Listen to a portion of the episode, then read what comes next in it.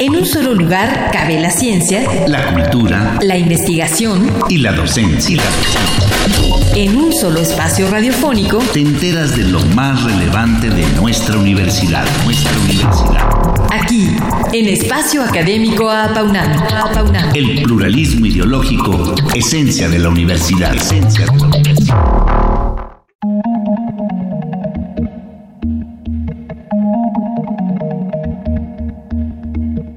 En este momento, México se encuentra en un proceso de transformación política y democrática, en el cual los grupos de interés y presión, así como los altos círculos del poder, han jugado un rol fundamental. Hoy, más que nunca, se exige de cada ciudadano una voluntad de cooperación a fin de lograr el mejoramiento de nuestra sociedad. La democracia participativa necesita de una cultura política que desarrolle como elementos principales la negociación, la deliberación y la persuasión política.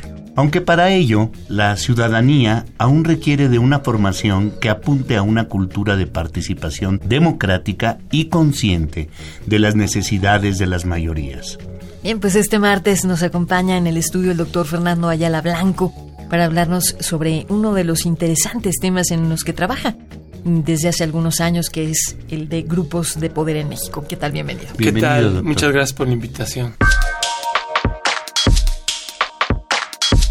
Nuestro invitado es doctor en Ciencias Políticas y Sociales por la UNAM, profesor titular C de tiempo completo adscrito al Centro de Estudios Políticos de la Facultad de Ciencias Políticas y Sociales de la UNAM y miembro del Sistema Nacional de Investigadores nivel 2. Es autor de numerosos libros y responsable o corresponsable de diversos programas de apoyo a proyectos para la innovación y mejoramiento de la enseñanza y sus líneas de investigación son la hermenéutica, la relación arte y poder, grupos de poder y seguridad nacional. Este milenio ha empezado por proponer varias recomposiciones después de un siglo con el mismo partido gobernante. ¿Qué nos comenta al respecto, doctora Ayala Blanco? Claro, bueno, eh, vemos que ahorita estamos en un momento donde las élites políticas están circulando. Para poder entender a grosso modo lo que son los grupos de poder es importante aterrizar ciertos conceptos y categorías. Y nos damos cuenta que en México va a haber esferas de poder donde van a interactuar los distintos actores políticos tanto los altos círculos del poder, que serían las élites, como el ciudadano de a pie, ¿no? que somos todos nosotros. Pero vemos que los que más incidencia tienen en las políticas públicas, tanto en lo formal como en lo informal, pues son los altos círculos del poder. Y por eso vemos que son grandes esferas, grandes esferas de poder donde interactúan estos grupos de interés presión, que son el político, el económico, el militar, el religioso, el cultural, por mencionar los cinco grandes rubros o esferas donde interactúan estos grupos. Y una cosa es un grupo de interés presión y otra cosa es un partido político. Un grupo de interés presión lo que quiere es incidir de una manera legal en lo que van a ser la toma de decisiones para sacar adelante sus propios intereses de grupo. Por ejemplo, un sindicato, el CENTE, por ejemplo. Y eh, por otro lado, vemos que también va a haber grupos de tensión. ¿Cuáles serían los grupos de tensión? Aquellos que están totalmente al margen de un Estado de Derecho, como por ejemplo el crimen organizado, una guerrilla, grupos paramilitares. Por otro lado, mencionaba, están los partidos políticos, que, que son aquellos grupos que quieren, eh, de alguna manera, acceder directamente al poder político, no incidir como un grupo de interés sino acceder en los tres niveles de gobierno. Y bueno, eh, pues usted ha investigado mucho los grupos de poder en nuestro país. ¿Desde qué perspectiva lo ha hecho y de qué grupos estamos hablando? Que ya más o menos nos ha mencionado algunos. Sí, claro. Desde luego, pues eh, estamos hablando de grupos, por ejemplo, empresariales, de grupos eh, también políticos, pero que no necesariamente es, son parte directa de un partido político. Por eso establecí esta diferencia sino que pueden ser, por ejemplo, asociaciones civiles, pero que están teniendo una participación política directa, o cámaras este, de comercio, o por ejemplo agrupaciones religiosas también. En los militares es más difícil porque pues finalmente son nuestras fuerzas armadas, que son las hay una élite también de las fuerzas armadas y vemos que está el ejército y la marina, pero también hay grupos al, al interior de, de estas esferas, ¿no? Del poder. Eh, enumerar a todos sería muy largo, ¿no? Pero conforme vayamos desarrollando la plática, voy precisando con ejemplos. Doctor, ¿qué ha representado para los grupos de poder la toma de decisiones en un modelo democrático? Eh, voy a ser muy directo y aquí quizá voy a abrir polémica y debate, ¿no? Pero se supone que en un modelo democrático nosotros los ciudadanos somos los que tomamos las decisiones y así debería de ser o por lo menos debería haber un equilibrio. Y nos damos cuenta que no, que en realidad en el caso de México son élites nacionales.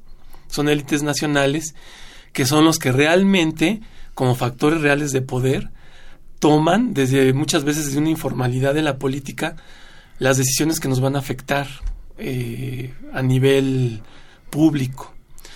Por ejemplo, eh, el aeropuerto, ¿no? Que ahorita está en, boga. De, en boga, de moda. Y se dice, no, pues hay argumentos a favor de que se haga en Texcoco, hay argumentos a favor de que se haga en Santa Lucía y los dos son válidos. Y hay quien dice, no, pues es que Texcoco no es un buen espacio físico para poder levantar un aeropuerto, pero nos, nos damos cuenta que hay una serie de grupos de interés, presión económicos en donde vemos que hay grandes cabezas de estos altos círculos del poder que van a sacar un provecho económico con la construcción en un lugar o en otro. Y este, desde mi punto de vista, eh, yo digo que finalmente es el que se, se haga en Texcoco se haga en Santa Lucía, es una confrontación del ejercicio del poder político entre distintos actores. En este caso, el gobierno entrante contra los intereses del gobierno saliente. Esos son los grupos de presión. ahí vemos que está obviamente los partidos políticos inmiscuidos, los altos círculos del poder, pero también grupos de interés presión. ¿Cuál sería un grupo de interés presión? Pues aquellas compañías concesionadas para para trabajar, trabajar en, el aeropuerto. Bueno, pues eh, justo antes de las elecciones que llevaron a Peña Nieto a la presidencia, eh, pues usted hablaba de alcances y perspectivas, porque escribió un libro al respecto. Eh, ¿Cuál era su visión de los grupos de poder en aquel momento? Sí, vemos que finalmente la ciudadanía pues también debe de tener un granito de participación.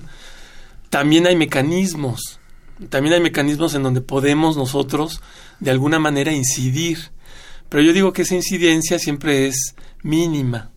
¿Por qué? Porque eh, la tendencia es que estas élites globales y que inciden en las élites nacionales impongan la agenda, la agenda por la cual se va a desarrollar en un contexto político ciertas políticas públicas de largo o mediano o, o corto alcance. podemos ver ahorita en este momento, como un buen ejemplo, toda esta caravana ¿no? de la migración hondureña, en donde también lo podemos ver desde el punto de vista de la teoría de los grupos de poder. Y según yo, ¿no? Es mi opinión, lo que he analizado, lo que he visto, de que fue una movilización, pero muy bien orquestada, no es que haya sido algo espontáneo. Y vemos cómo desde que salían de Honduras, pues ya había gente, este, o suministrando dinero, o suministrando comida, agua y, conduciéndolos. ¿Por qué motivo? Es lo que tenemos que analizar, pero yo creo que tiene que ver también con las elecciones intermedias ahorita en los Estados Unidos, el muro fronterizo, y es un tema muy debatible que tendríamos que posicionar en las ciencias sociales, ¿no? Cómo, cómo se está dando, pero yo no me la creo de que sea algo espontáneo. Y ahí es donde vemos cómo trabajan también estos grupos de interés presión. Exactamente.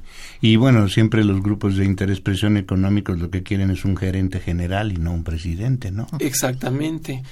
También es parte, o sea, finalmente un presidente siempre va a ser parte también de esa élite, ¿no? Esa élite global y lo vemos, un buen ejemplo también es la familia Bush como grupo de, de interés presión. Entonces vemos cómo pues son empresarios del petróleo, un, eh, un, papá y un hijo fueron presidentes de Estados Unidos y otro hijo gobernador de Florida y tuvieron cierta formación militar.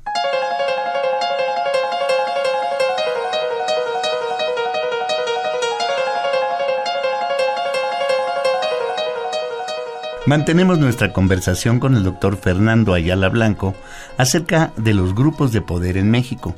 Actualmente, México está estrenando una nueva alternancia política. Doctor, ¿cuál es la composición de estos grupos en el presente? Sí, vemos ahorita cómo ya eh, Andrés Manuel López Obrador con, como presidente ya en funciones, a partir del pasado primero de diciembre, eh, se hizo de un equipo que de alguna manera había sido parte de esta élite. O sea, es una circulación de las élites. Y nos damos cuenta que que tiene eh, personajes que habían sido también priistas. Yo de broma digo, ¿no? De broma. Él habla de la cuarta transformación. Y yo digo de broma que, que la cuarta transformación, él dice que es este la independencia, este, la reforma, la revolución y ahora, ¿no? Esta nueva etapa. Yo digo que en realidad la cuarta transformación es esta nueva forma exprista que se transformó en Morena de gobernar, pero pues con nuevas, con, nuevas alianzas, ¿no? En un contexto diferente. Y también es parte del ejercicio del poder político, ¿no? El tener esa capacidad de persuasión para poder eh, rehabilitar también eh, la negociación, la negociación con los distintos grupos o los, los distintos actores políticos, en donde pueden ser personajes muy importantes, como, como Salinas, Slim, Salinas Pliego, etcétera, o partidos políticos.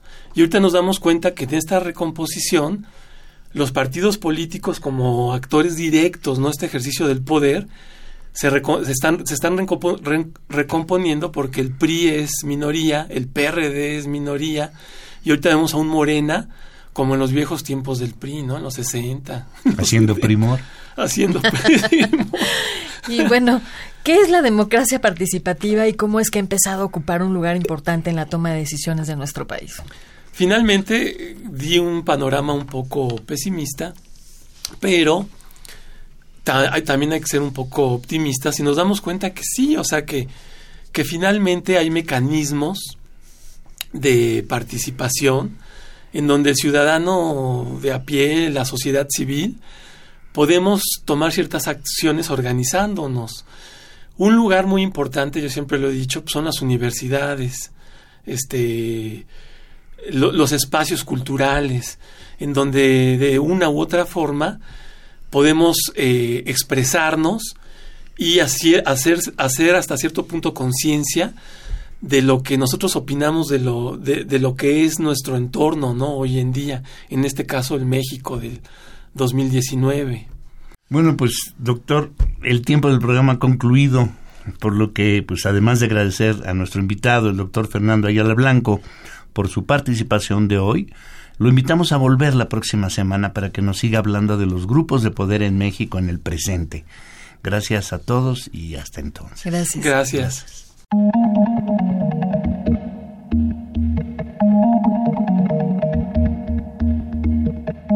Participamos en la elaboración de este programa, en la realización y postproducción, Oscar Guerra, el guion de quien les habla, Sabrina Gómez Madrid, y en la operación técnica, Ricardo Pacheco. Coordinación de la serie, licenciado Francisco Guerrero Langarica. Sabrina Gómez Madrid y un servidor Ernesto Medina agradecemos su atención y los invitamos a participar en este espacio a través de nuestro correo electrónico. Tome nota doble al principio a apaunam arroba correo.unam.mx. Los esperamos el próximo martes a las 10 de la mañana en Radio UNAM, Experiencia Sonora. En un solo lugar cabe la ciencia, la cultura, la investigación y la docencia. En un solo espacio radiofónico te enteras de lo más relevante de nuestra universidad, nuestra universidad. Aquí, en Espacio Académico Apaunam. El pluralismo ideológico, esencia de la universidad. Esencia de la universidad.